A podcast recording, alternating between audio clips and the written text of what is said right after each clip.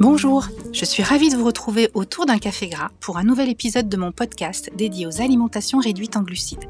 Je partage ici régulièrement, seul ou en compagnie d'un invité, des informations et des conseils sur l'alimentation en général et sur les régimes céto et low carb en particulier. Vous pourrez retrouver plus de contenu et notamment des recettes sur mon site www.lesassiettes.fr. Aujourd'hui, je voudrais revenir sur les régimes et cette petite phrase qu'on entend souvent quand on se lance dans une nouvelle alimentation. de toute façon, les régimes, ça ne marche jamais. Vous avez remarqué comment, lorsqu'on aborde le sujet de la nutrition, les gens pensent tout savoir et s'enflamment à la moindre contradiction? Entre ceux taillés dans une allumette qui pensent être experts sur le sujet parce qu'ils arrivent à perdre 2-3 kilos avant l'été chaque année, ceux qui n'arrivent pas à perdre alors qu'ils suivent obstinément les conseils de leur nutritionniste, ceux qui ont perdu plusieurs dizaines de kilos aussitôt repris, ceux qui n'ont pas de problème de poids mais qui ont toujours un avis sur la question, bref, les discussions vont bon train et au final on entend souvent tomber comme un coup près, de toute façon le régime machin ne marche pas. Comme je fais partie de ceux qui ont perdu plusieurs dizaines de kilos et que je lutte depuis 2007 pour ne pas les reprendre, j'ai aussi mon avis, vous vous en doutez.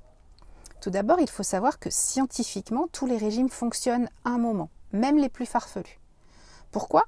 Parce que la plupart entraînent un changement plus ou moins radical d'alimentation et le corps va se trouver privé de ses sources d'énergie habituelles. Les régimes les plus radicaux, sont généralement les plus efficaces au début, mais les plus difficiles à tenir sur la durée. Et les régimes les moins traumatisants demandent généralement une volonté sans faille pour fonctionner, parce que la perte est lente et démotivante. Les alimentations réduites en glucides, pour le coup, entrent dans une catégorie un peu à part. Elles n'entraînent pas la perte de poids parce qu'on prive son métabolisme d'un aliment dont il a besoin, mais parce qu'on rééquilibre sa balance métabolique. J'y reviendrai une autre fois dans un autre épisode. Mais alors quoi? Pourquoi cette fichue phrase qui tombe comme un coup près, affirmant que tel ou tel régime ne fonctionne pas? Tout bêtement parce qu'effectivement, dès qu'on arrête de faire régime, on reprend généralement tous les kilos perdus, voire un peu plus, le corps traumatisé cherchant à faire des provisions en cas de nouvelle période de disette. Et en même temps, c'est logique. Si votre mode de vie ou votre alimentation vous ont entraîné dans un surpoids important ou que vous souffrez d'un problème métabolique. Je ne parle pas ici de 2-3 kilos en, trop, mais d'une vraie surcharge pondérale, voire d'obésité.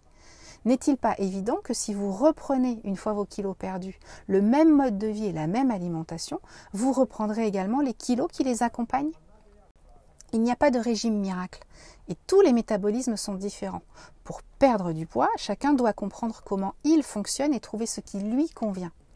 La seule chose commune à toutes les pertes du poids durables, en revanche, c'est qu'elles s'appuient sur un véritable changement de régime alimentaire. Il est essentiel de comprendre que quoi qu'on fasse pour perdre du poids, ce n'est pas atteindre le poids cible qui est important, mais être capable de le maintenir. Cela signifie que quoi que vous fassiez pour perdre du poids, ce ne sera que le début de votre combat et qu'il faudra ensuite être en mesure de poursuivre ce rééquilibrage alimentaire sur du très très long terme parce que votre métabolisme, lui, n'est pas prêt de changer. Vous allez devoir changer votre façon de faire vos courses, apprendre de nouvelles façons de cuisiner, découvrir de nouveaux aliments, peut-être même modifier vos habitudes de vie.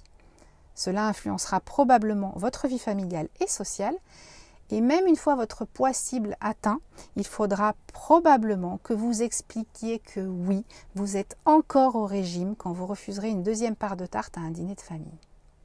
Si vous n'êtes pas prêt et que vous vivez votre régime comme une phase temporaire de privation, en rêvant à tout ce que vous pourrez remanger une fois débarrassé de vos kilos, ne faites pas régime.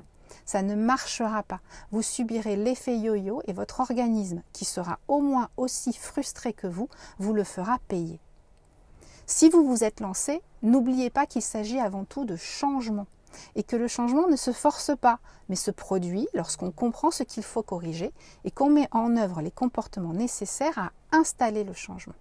Lancez-vous, expérimentez, continuez à apprendre et oubliez la perfection. Ce qui compte, ce n'est pas de tout faire parfaitement tout de suite, mais de faire un peu mieux chaque jour. C'est la fin de cet épisode. J'ai été ravie de vous retrouver autour d'un café gras. N'hésitez pas à vous abonner au podcast pour être informé de la mise en ligne d'un prochain épisode.